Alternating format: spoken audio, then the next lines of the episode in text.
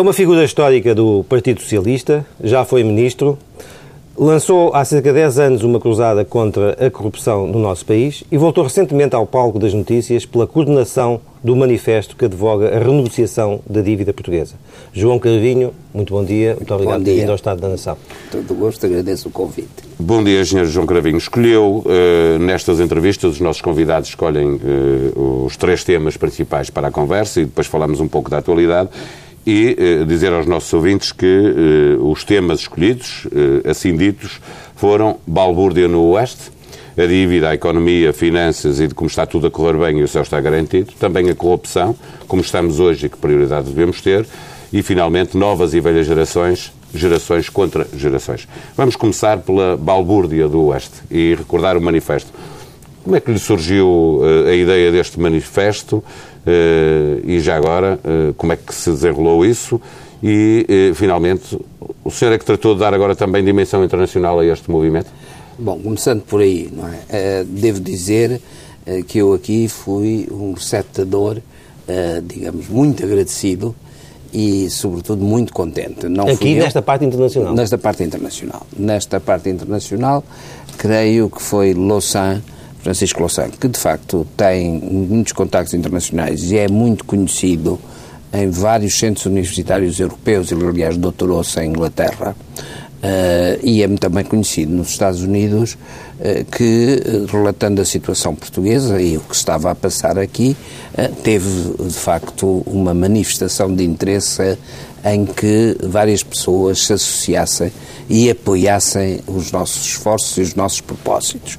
E a partir daí as coisas passaram-se muito rapidamente. E isso foi, desculpa interromper, mas foi eh, imediatamente a seguir ao lançamento do Manifesto Nacional? Ou foi, ou, Julgo que decorreram uns dias. Eh, aquilo que me surpreende extraordinariamente é a rapidez quase que instantânea das adesões. Repara, aqui uh, cientistas e economistas de 20 países diferentes que pertencem, enfim, a instituições, algumas delas com programas de cooperação intensos e que muitas vezes se encontram, e outros que, enfim, que estarão, digamos assim, em círculos académicos um pouco diferenciados, mas que de uma maneira ou outra sempre foi possível estabelecer pontos. Isto teve dias, muito poucos dias, isto não é um esforço que tenha nascido ao mesmo tempo, não é? Com a publicação sequer. Decorreram alguns dias após a publicação e o meu entendimento é que terá durado, terá, terá sido necessário não mais do que quatro dias. É? E vai haver novas etapas para esta cruzada? Quer dizer, a, a imaginação humana não tem muitos limites, sobretudo nos meios académicos, não é? E há, enfim, já, já recebi ecos de quem perceba que isto é importante nos seus países, em alguns dos seus países, académicos de alguns países. Está-me a dizer que pode haver mais manifestos Não, sei que há mais gente, quer dizer, por exemplo, esta lista já tem mais adesões, não é? Primeiro ponto.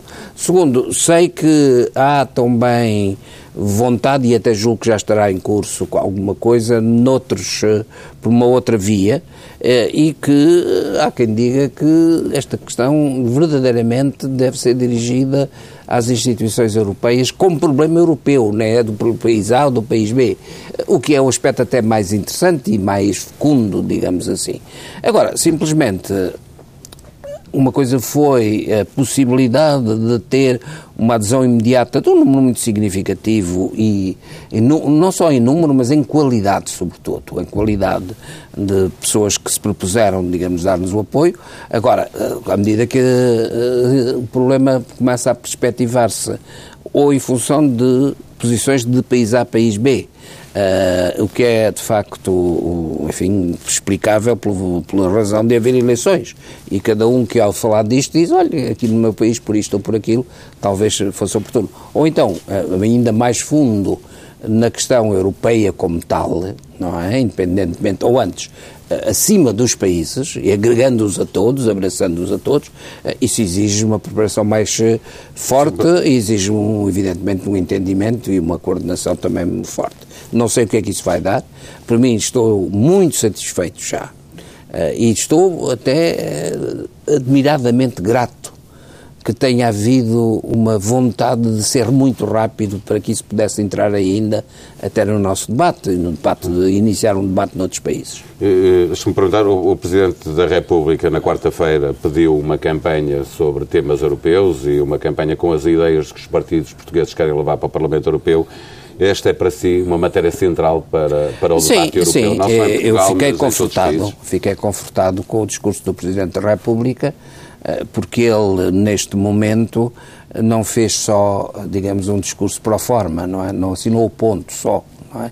Pelo contrário, disse pouco, quer dizer, conciso, compacto, o que tinha a dizer é que era uma oportunidade ímpar, era um momento, digamos, dourado, eh, não poderia haver momento mais propício a que eh, se debatesse com, e que se levasse ao eleitorado com clareza as posições dos partidos sobre os principais problemas, os grandes problemas de que temos. Gostou da referência do Presidente da República dívida, aos mecanismos da dívida ah, comum? Sim, sem dúvida nenhuma. Quer dizer, eh, gostei, até porque isso é, eh, do meu ponto de vista, uh, o reconhecimento de que nós que pusemos, enfim, de certa maneira, e como questão prévia, precisamente alguns problemas que deveriam ser resolvidos por esses mecanismos. Nós não estamos aqui a propor a solução A ou B e neste momento podemos dizer que há cinco ou seis grandes propostas, não é que se diferenciam por isto ou por aquilo. Nós não estamos a adotar uh, a proposta A ou a proposta B. Uh, estamos simplesmente a dizer uh, as propostas que possam vir a ser discutidas Uh, vejam se são, digamos, depois desenvolvidas e concluídas com uma condição prévia de eficácia. É? Porque o que é que nós tememos mais, eu pessoalmente? O que eu, eu sei, é? e estou aqui acompanhado por 99,2%, há sempre 0,8% fora, dos que me criticam e dos que nos criticam a nós, todos sabemos que este problema está a aproximar-se um momento em que ele vai ser discutido no âmbito europeu, em que nós o propusemos. Malgrado a tentativa, que eu direi que, enfim, caridosamente, a tentativa ingênua e, de certo modo, bem intencionada de dizer exatamente o contrário do que nós dizemos, de modo a que se julgue que nós estamos a preconizar que Portugal parta para Bruxelas, os dirigentes portugueses, e apresentem isoladamente já as suas soluções. Não é nada disso, é absolutamente o contrário, é no contexto do funcionamento da União Económica Mas, mas regressar à parte do, em que foi apresentado o manifesto, uh, compreendeu as reações uh, diferentes, mas uh, qualquer uma das duas vimentes do Primeiro-Ministro, Passos Coelho, e do Presidente da República com a exoneração dos seus dois. uma coisa é seres aceito, outra coisa é seres compreendo. Lá compreender, compreendi. Faria o mesmo se estivesse no lugar deles? Não, não faria. Primeiro, repara, um primeiro-ministro numa situação destas eh, não pode partir de machado em riste contra uma, enfim, uma, um agrupamento de pessoas das mais diversas naturezas e que têm, uma, enfim, de modos muito diferentes, uh, alguma, uh, algum relevo nacional. É? Mas o Primeiro-Ministro pode também e deve estar preocupado com, com os juros uh, e com a consequência que um manifesto desse pudesse ter imediatamente nos juros. Não. Isso compreende uh, o que é, o que, é que diz que um, não Um Primeiro-Ministro deve estar preocupado em governar bem, primeiro ponto. Segundo, um Primeiro-Ministro deve estar uh, preocupado em estabelecer um grande consenso nacional com o seu povo. Não é? Um Primeiro-Ministro tem a obrigação estrita a cada momento de estar atento, de estar à escuta, para depois dizer o que tiver a dizer, de uma maneira que possa ser recomendada aos meninos lá em casa.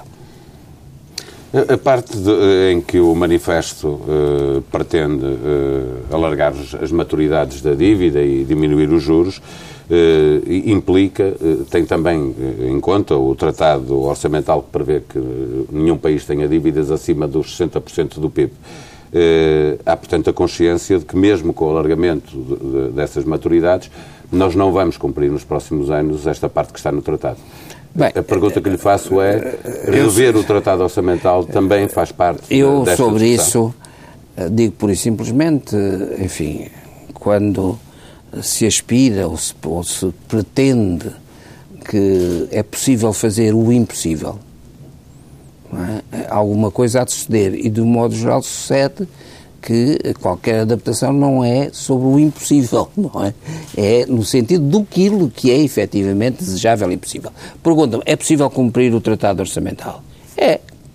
Com polícia a porta, com, porventura, estado de emergência, não é? Mas e como com... essa não é solução, está-me a dizer Não sei se é também solução, o tratado ah, para quem o preconiza isso sabe tão bem Mas o engenheiro eu. João Cravinho não preconiza isso. Eu não, e até fico um bocado espantado de ver gente com grande experiência política que acha que há de facto, como é dizer, condicionalismos financeiros muito importantes, que os há, e que são muito importantes, que há condicionalismos, não sei de quê, de jogo partidário, mas que não há limitações nem sociais, nem políticas a nada. Ah, Bom, eu suponho que venha o primeiro e desminta.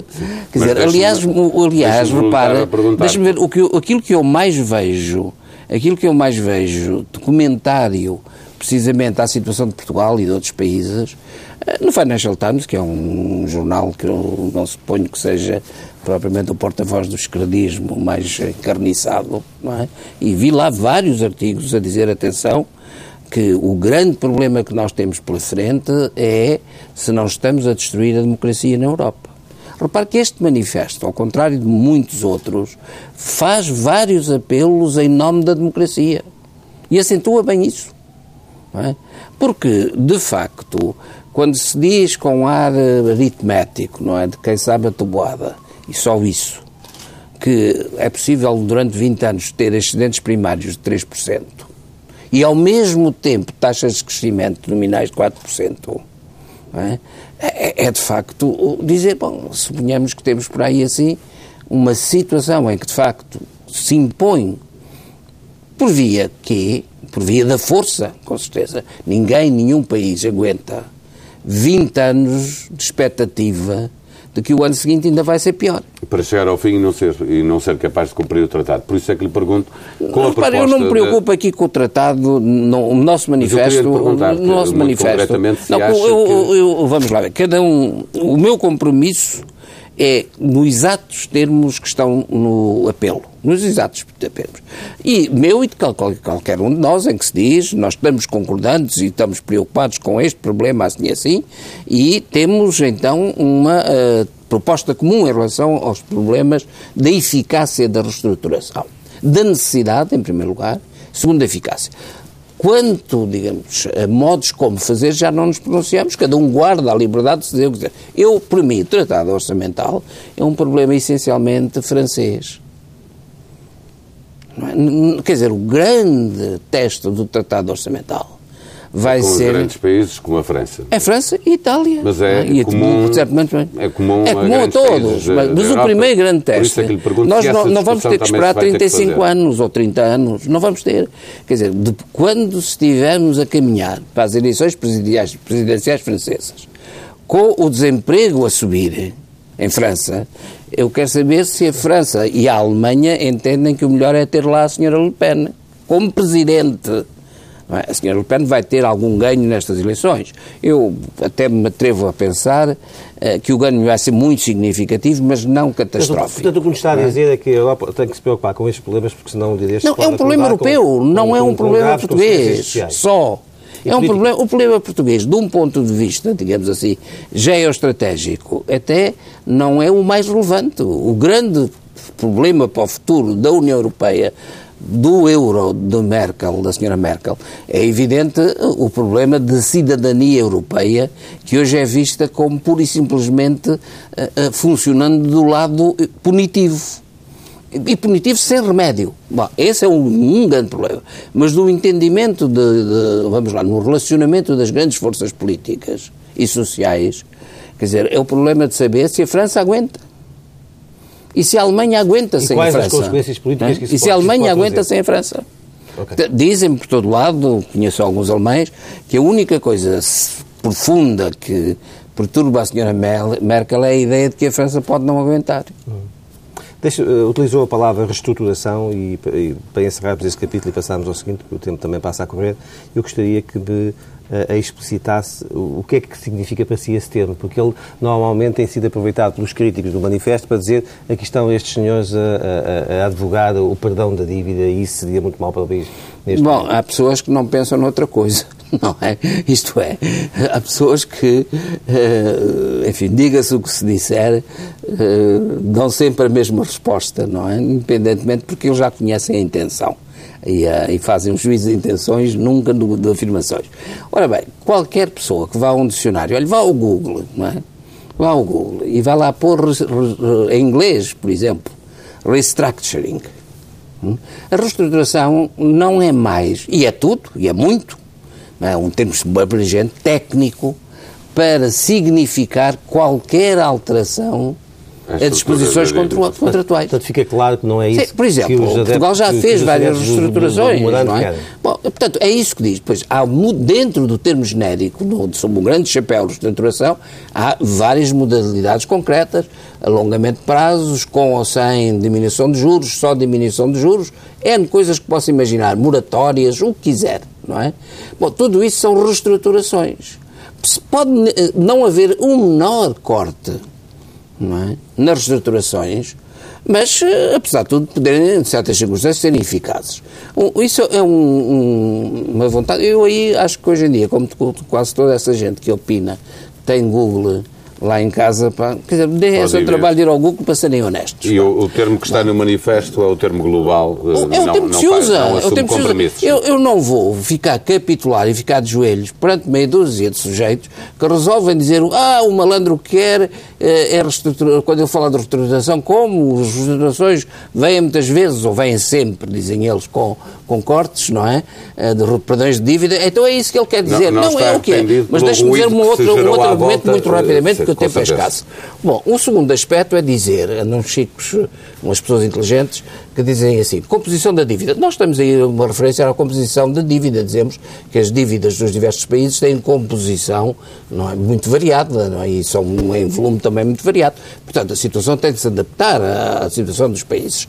A solução tem de se adaptar. Mas vejam o seguinte, dizem assim, a dívida oficial é X, é, que é um argumento, Portanto, eh, essa dívida nem chega eh, aos 70%, chamemos assim, que seriam necessários, não só fica abaixo. Portanto, o que segue é que, de facto, a banca, a segurança social, os aforradores privados. Neste caso, a banca portuguesa. Depois a banca portuguesa vão levar um corte. Bom, é preciso não perceber nada ou não querer perceber nada. Todas as soluções que falam acima de 60%, inclusive as de origem alemã, do Conselho dos Sábios têm esse mesmo problema. Bom, é uma coisa muito simples. Se você tem uma dívida a um privado, não é? um banco, um, enfim, colocou aí no, no, no mercado, uh, uma dívida de maturação de 10 anos, você uh, nessa, chega aos 10 anos, ou antes disso, se for conveniente, quer dizer, recompra-se a dívida. Recompra-se a dívida. E quem fica com a dívida nova? Tem de ser uma entidade com um acabouço financeiro e umas condições institucionais tais que lhe permitam dizer eu sei que uh, estou de acordo em pôr 20 anos só para fazer conversa. É? Bom, esta dívida vai maturar nos próximos 7 anos. Você concorda que seja nos próximos 20 por parte alemã do Conselho dos Sábios. Então eu compro a sua dívida, fico com ela e vou-lhe dizer que na nossa relação é? essa dívida tem uma maturação de N anos mais do que tinha. Bom, isso é uma coisa elementaríssima, Dr. Watson.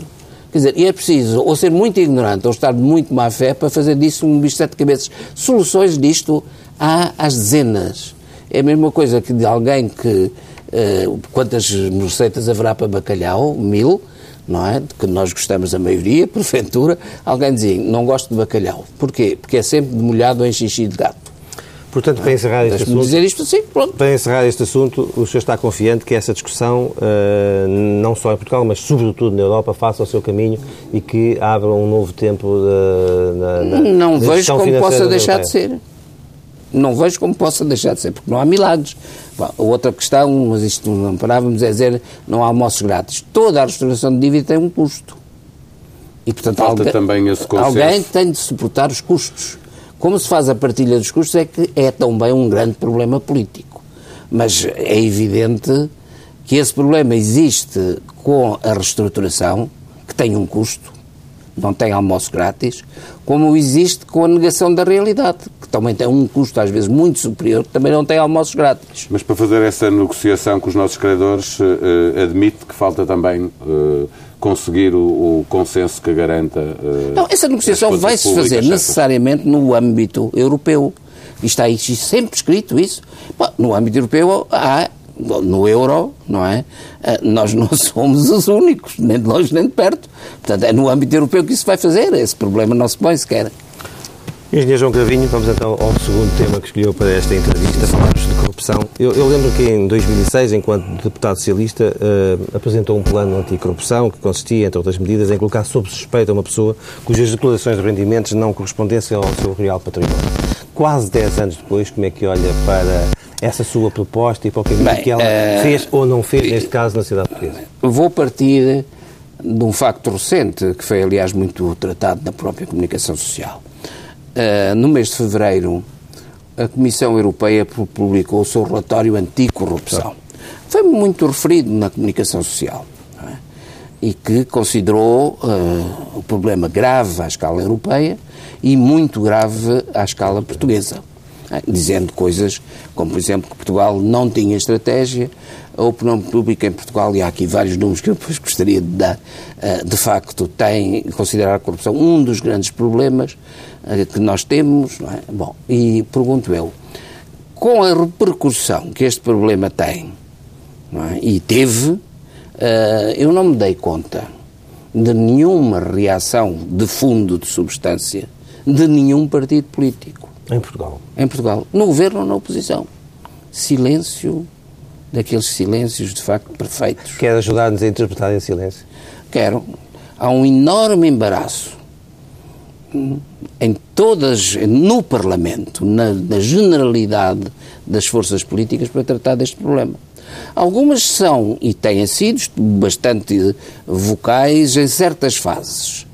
Eh, mas o que eu senti desde 2006, eu escrevi isto uma vez, o maior choque que eu tive na minha vida política foi a reação da direção política do PS às minhas propostas. E deixa-me perguntar é? como, é que, como é que vê a posição de cada um dos partidos na, na, na proposta sobre enriquecimento ilícito?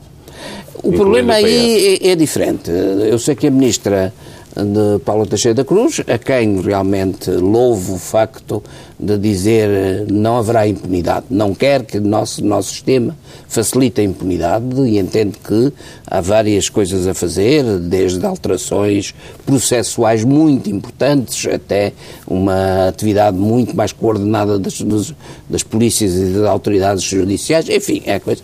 Quer dizer, agora, a questão do enriquecimento ilícito devido ainda ao Portugal por falta de esclarecimento Aquilo que eu proponho, primeiro, enfim, é uma coisa muito simples, direta, e por mais que eu explique, o que está em causa aqui é a eventualidade da inversão do ónus da prova, a, eventualidade de se alterar uma regra básica de civilização, que eu reconheço como uma regra básica, mas não é nada disso que está em causa. Quer dizer, isso é um desvio, digamos assim, não inocente do problema. Porque o que eu vejo é que há um problema, há um crime de atentado contra a transparência que, no exercício das suas funções, os que têm responsabilidades públicas estão obrigados a demonstrar. Transparência, atentado à transparência.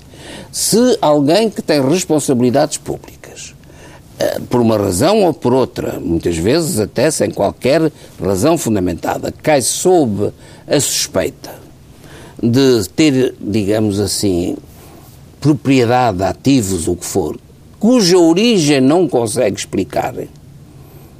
Não é? se está a dizer que ele roubou ou não roubou. O que se está a dizer é que não tem condições para exercer o cargo porque viola, comete um crime de ocultação de não transparência que viola, digamos assim, a sua responsabilidade no cumprimento de funções de Estado. É só isto. E, isto é uma um coisa crime, objetiva. Mas sendo se um crime, trata qual exatamente é a penalização? É, é, é apenas o código não disser, poder exercer? Não, não. Ou, não, não, então pergunto-lhe a sua opinião. Não, não, ou se pressupõe cadeia? Não, é, é que o código disser não é? É o Código disser e haverá uh, a questão do estabelecimento das penas, uh, não se faz assentimento, ou nunca se deve fazer assentimento, nem muito menos as respostas de vinganças populistas. É? Há uma hierarquia da violação, no enquadramento jurídico bastante complexo. Portanto, a questão é esta, não é? Uh, se de facto um indivíduo é acusado disso, tem de, -se, tem de se fazer prova concreta que o crime que ele cometeu, aquele, de que ele é acusado se cometeu. E ele tem de se defender, ou pode se defender, como quiser e entender. Exatamente se o acusarem de ter feito um homicídio. Agora, esta coisa de dizer, de facto, tenho uma fortuna considerável, mas não vos posso revelar, não sei, não me lembro onde é que adquiri e como.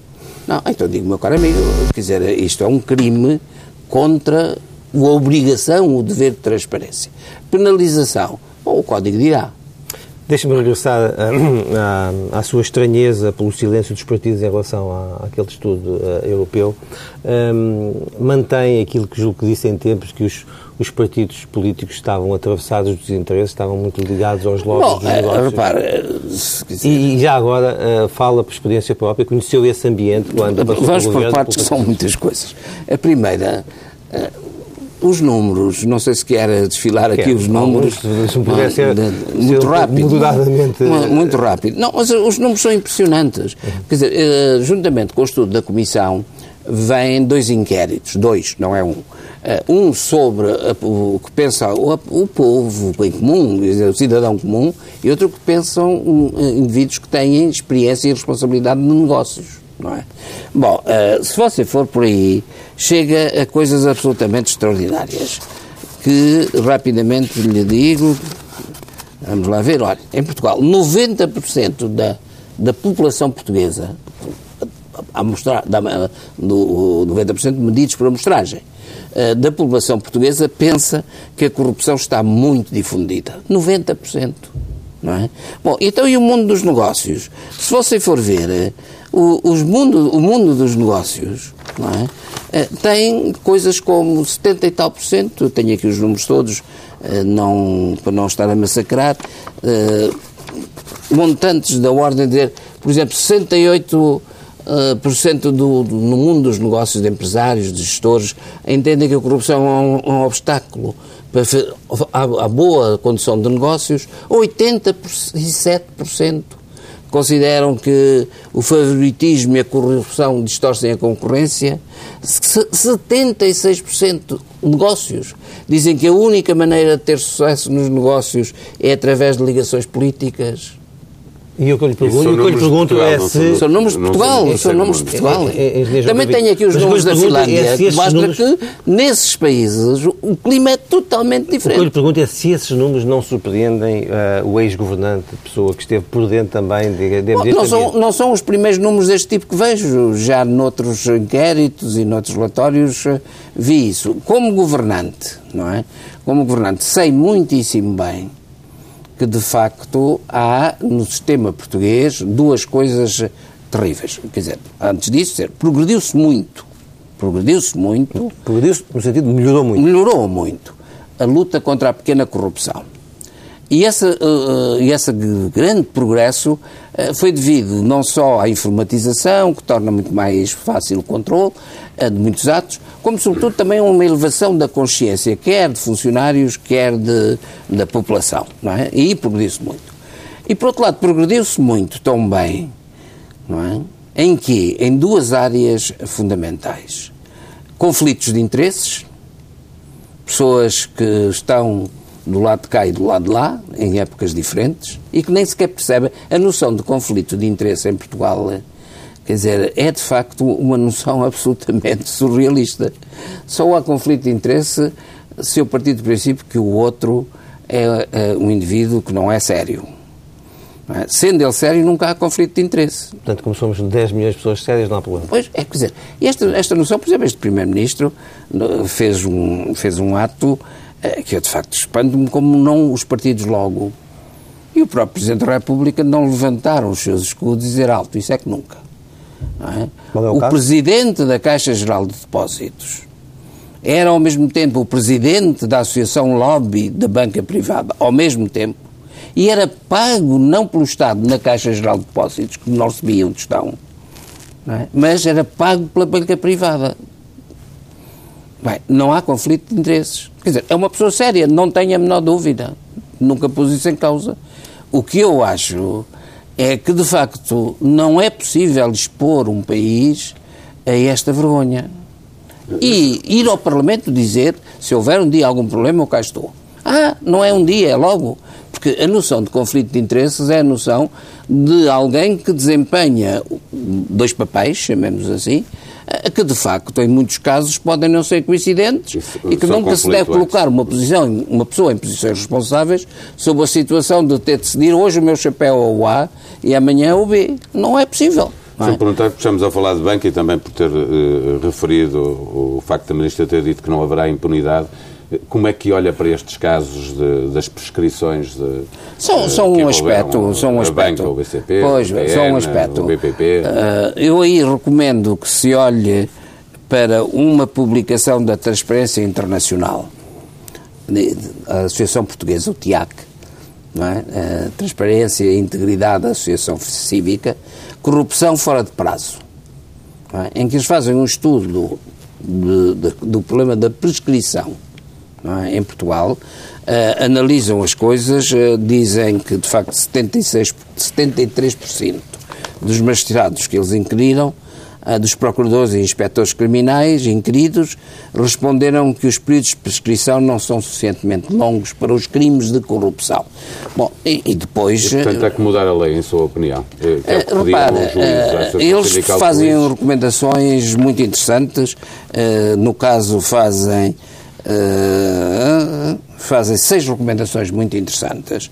Uh, meio, fornecer meios de investigação aos, aos, organismos de investigação criminal para que possam trabalhar com eficácia, não é? ao nível, da, dos, inclusive, dos atos que estão a investigar. Sobre isso remeto para Maria José Morgato, que tem dado a estampa em vários jornais não é? Uh, uh, descrições do estado de indigência que muitas vezes está a investigação criminal, de facto uh, o extraordinário é que ainda façam qualquer coisa, não é? Bom, segundo, o que eles dizem, fornecer mecanismos mais eficazes de, de proteção de, de, proteção de testemunhas. É um problema absolutamente crucial, não é? Sabe-se que as pessoas têm medo de testemunhar. terceiro, um, uma, a contagem do período das suspensões. Quer dizer, um indivíduo, digamos assim, é preciso uma carta rogatória enviada a uma entidade judicial estrangeira, que leva anos às vezes. Bom, conta para o prazo, não é? Portanto, Ou o indivíduo, como bom advogado, recorre para o Tribunal, para o Tribunal Constitucional, que evidentemente também tem necessidade. Engenheiro João Carvinho, uh, pareceu, pareceu-me do, do, do, último debate no Parlamento que tanto a oposição como a maioria governamental olham para este caso mais ou menos da mesma maneira. Espera que eles adotem algumas dessas Bem, repara, uh, eu digo aqui, isto entre, entre outras coisas, uh, que há de facto que responder a esta questão. Quem guarda os guardas? Os guardas do nosso sistema são a Assembleia da República, é? é? o Governo, não é evidente, os seus diversos departamentos, não é? são os tribunais.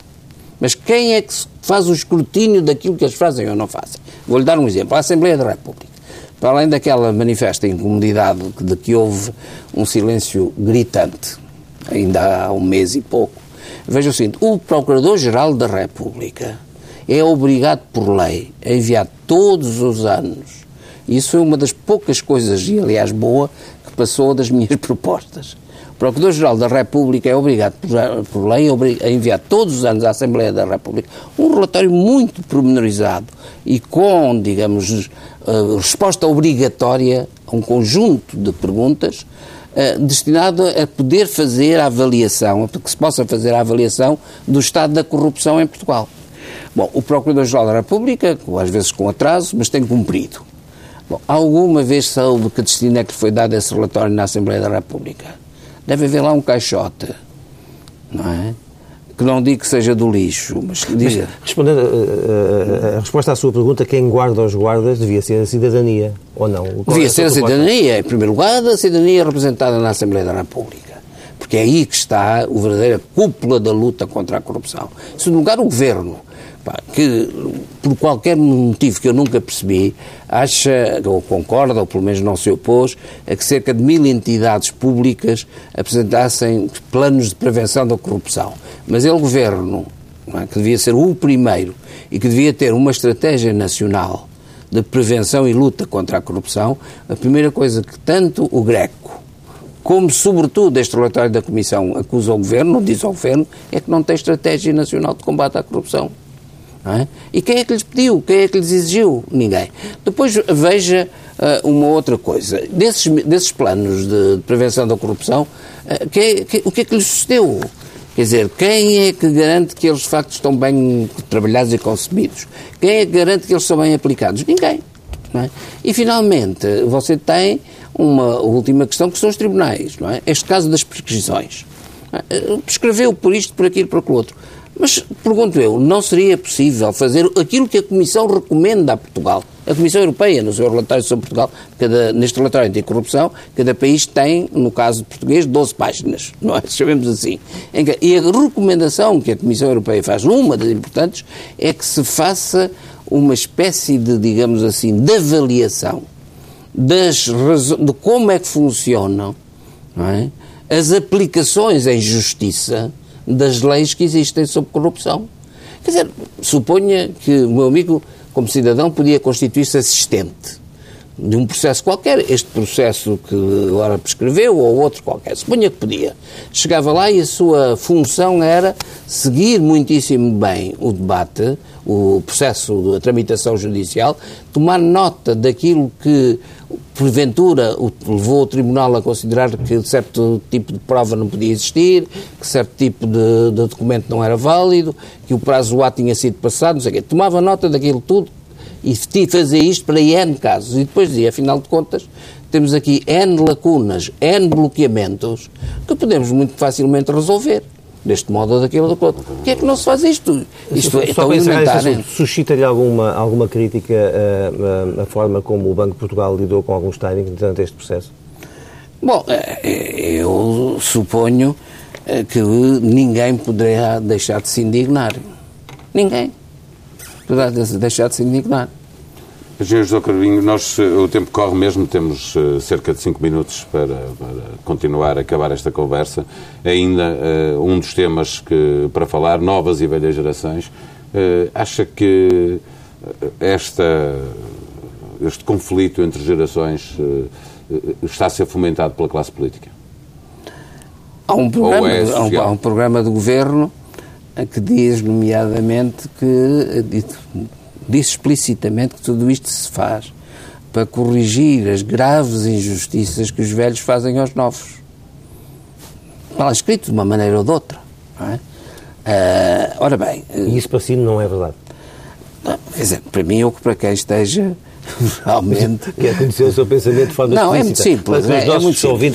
É, é, muito simples. Sem, eu, sem, eu pertenço a uma geração anterior à guerra, nasceu antes da guerra, não é que está a ver com os meus 77 anos, comecei a trabalhar no ano de 1959, fim de 59. É?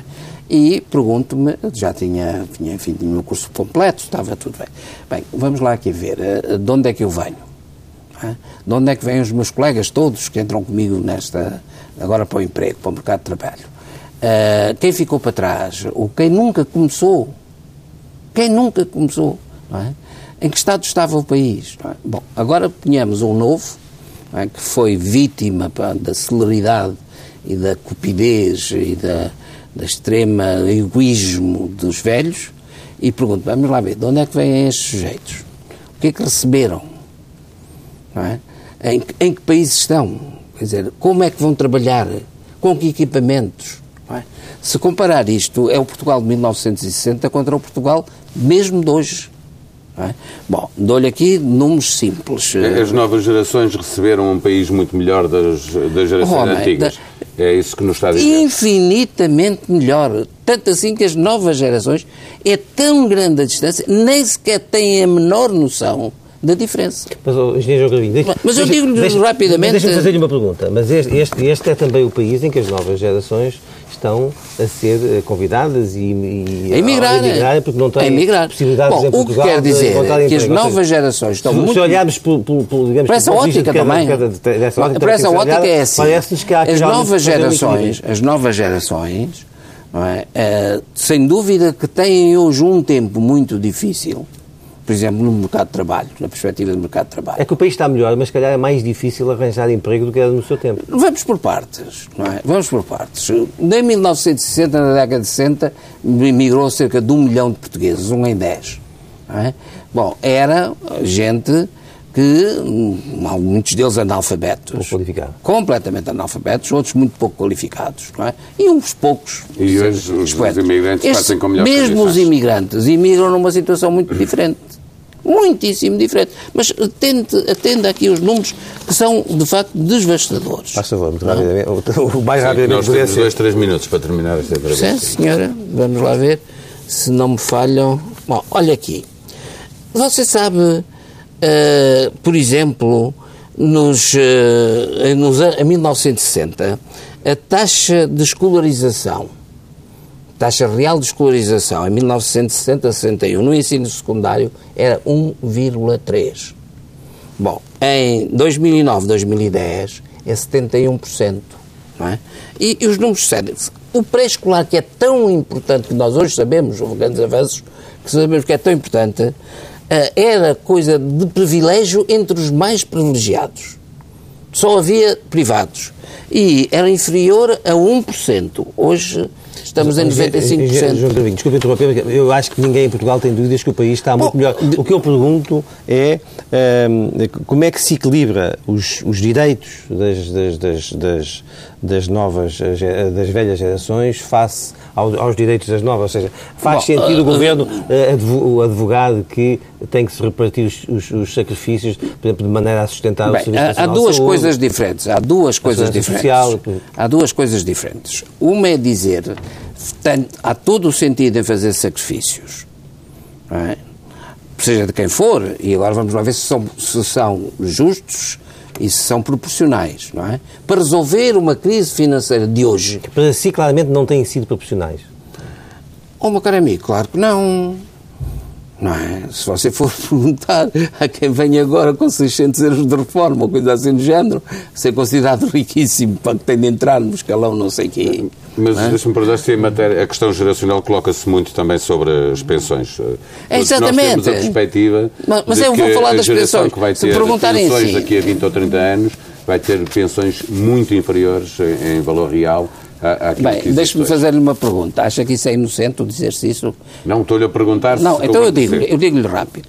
Quer dizer, as pessoas daqui a, a 20 ou 30 anos vão ter pensões privadas, porventura, privadas ou públicas, vão ter pensões privadas, por hipótese, que é isso porque querem empurrar as pessoas, não é? Que lhes vão dar rendimentos, como eles dizem, aí de 3 mil euros, 2 mil euros, o que for. Públicas é que vão ser muito pequenas, que é para os enxutar para o privado. Bem, do ponto de vista económico, e agora é isto é que é o grande argumento, do ponto de vista económico, o custo económico do pensionista é o consumo que o pensionista faz. É o que retira ao bolo nacional, a riqueza nacional, para, enfim, 2 eh, mil, mil euros, não é ser privado ou público. Ora, diz-me, o que os senhores dizem é que se for do público é impossível e é um, uma coisa absolutamente aberrante. É um custo económico insuportável.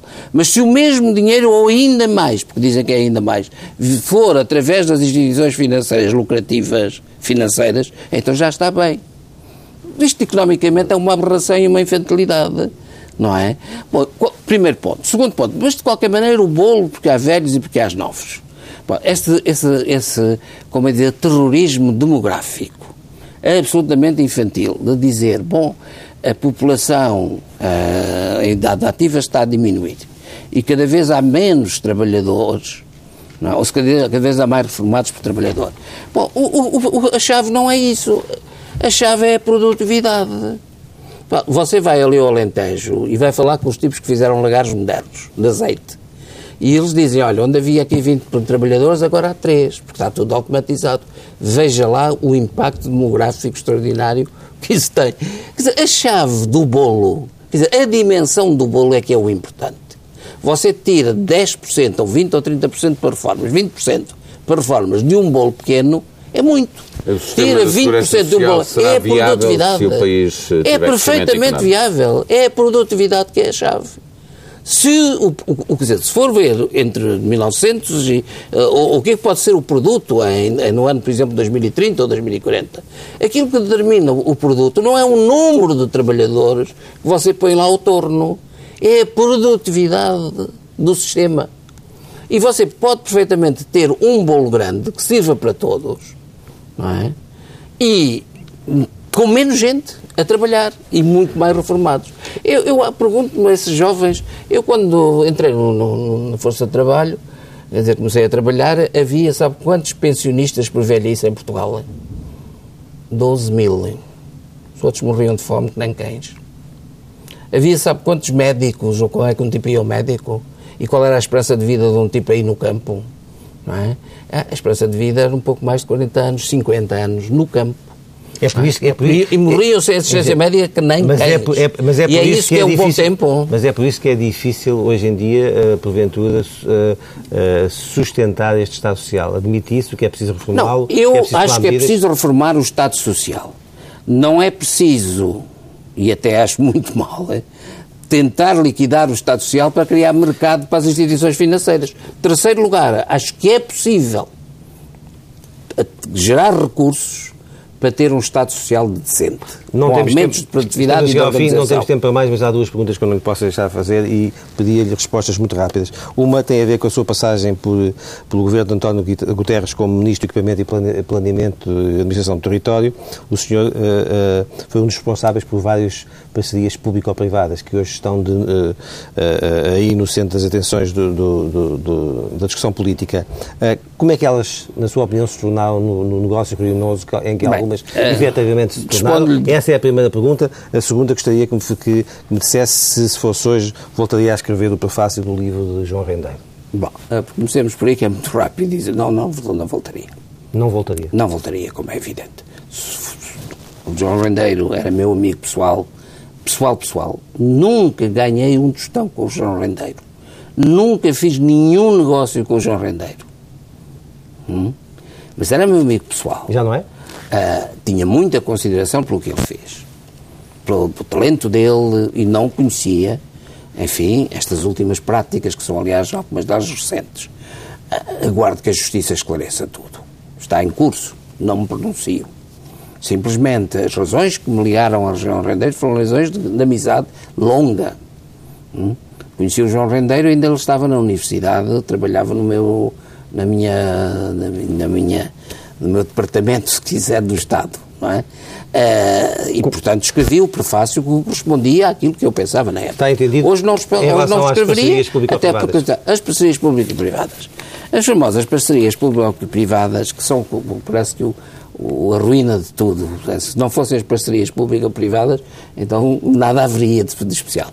Eu lancei, há 33 ou 30 e tal parcerias público-privadas. Eu lancei uh, sete parcerias, isto é, lançar em, em termos de, de parlança de obras públicas significa abrir concurso. É? Abri concurso de sete, concluí, assinei e negociei uma, até ao fim, uma que é Castelo Branco, é? e a todas as outras foram posteriores. E em Bom, relação às suas, nada lhe pesa. Uh, na, em, relação, como, em relação como, às minhas. Como os processos foram conduzidos? Em relação às minhas, uh, fiz depoimento na Assembleia da República. Fiz um estudo longo justificando por que razão aquelas parcerias, quando dizia que não têm estudos, eu pus lá tudo e podem ver, tinham justificação na época, tiveram erros. É? Ah, não tínhamos máquina suficiente depois para. O problema da, da, das parcerias público-privadas que se tem revelado é um problema depois de execução, de acompanhamento. Não é o problema ligado é? à conceptualização. E quanto às condições de negociação, é? estas parcerias comparam perfeitamente com aquilo que a Inglaterra fez. Estão lá os números a demonstrar isso. Bom, claro está que 30 ou 40 anos depois o pessoal diz não sei o quê. Eu, como digo, assinei uma, um contrato. Os outros seis que estavam em curso e foram por outros, por outros governos, porque eu saí do governo em outubro de 99, é, fizeram-se depois, digamos assim, quatro, cinco vezes mais parcerias públicas e, no fundo, eu que assinei o contrato de Castelo Branco do ADA 23, pá, levei o país à ruína.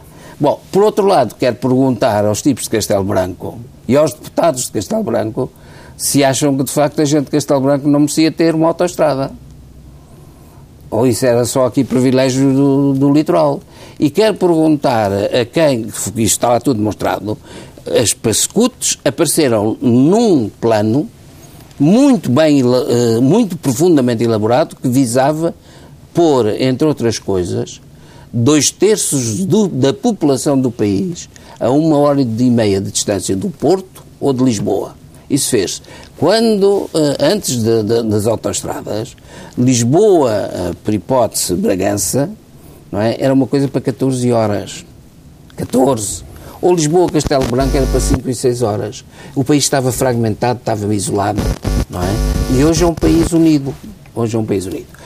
Quer dizer, tiveram malefícios, fizeram, tiveram erros, assumi-os na Assembleia da República. Agora, não admito gente para que esteve sempre certa, pela simples razão de que nunca fez nada na vida, me venha agora de lançar a pedra de dizer este malandro para que sonhou um país diferente, planeou um país diferente, que estava todo planeado, é? bem ou mal. É? Preocupei-me anos a fio na minha vida, tenho tive, digamos assim, nada mais, nada menos de 50 e tal anos de administração pública, sou funcionário público de carreira, não é? sou origem, e quem anda por aí pelos gabinetes a traficar influências, vir-me aqui dizer para que de facto o malandro sou eu. Engenheiro João Carvinho, muito obrigado por ter vindo à TSF e ao Diário de Notícias.